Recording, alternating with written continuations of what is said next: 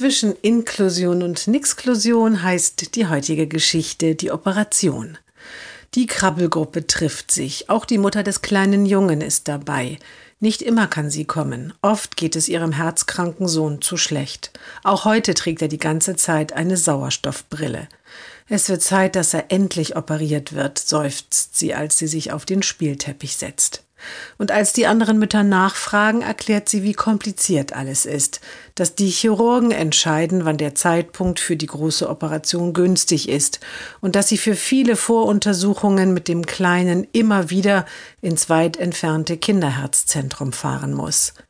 Wie finanziert ihr eigentlich die ganze Behandlung? fragt eine der Mütter. Die muss doch wahnsinnig teuer sein. Die Mutter des Jungen stutzt. Die zahlt natürlich die Krankenkasse. Zum Glück, wir könnten das gar nicht bezahlen. Die andere Mutter ist etwas verlegen. Äh, ja, das klingt logisch. Ich dachte nur, ihr habt euren Sohn mit Behinderung schließlich freiwillig bekommen.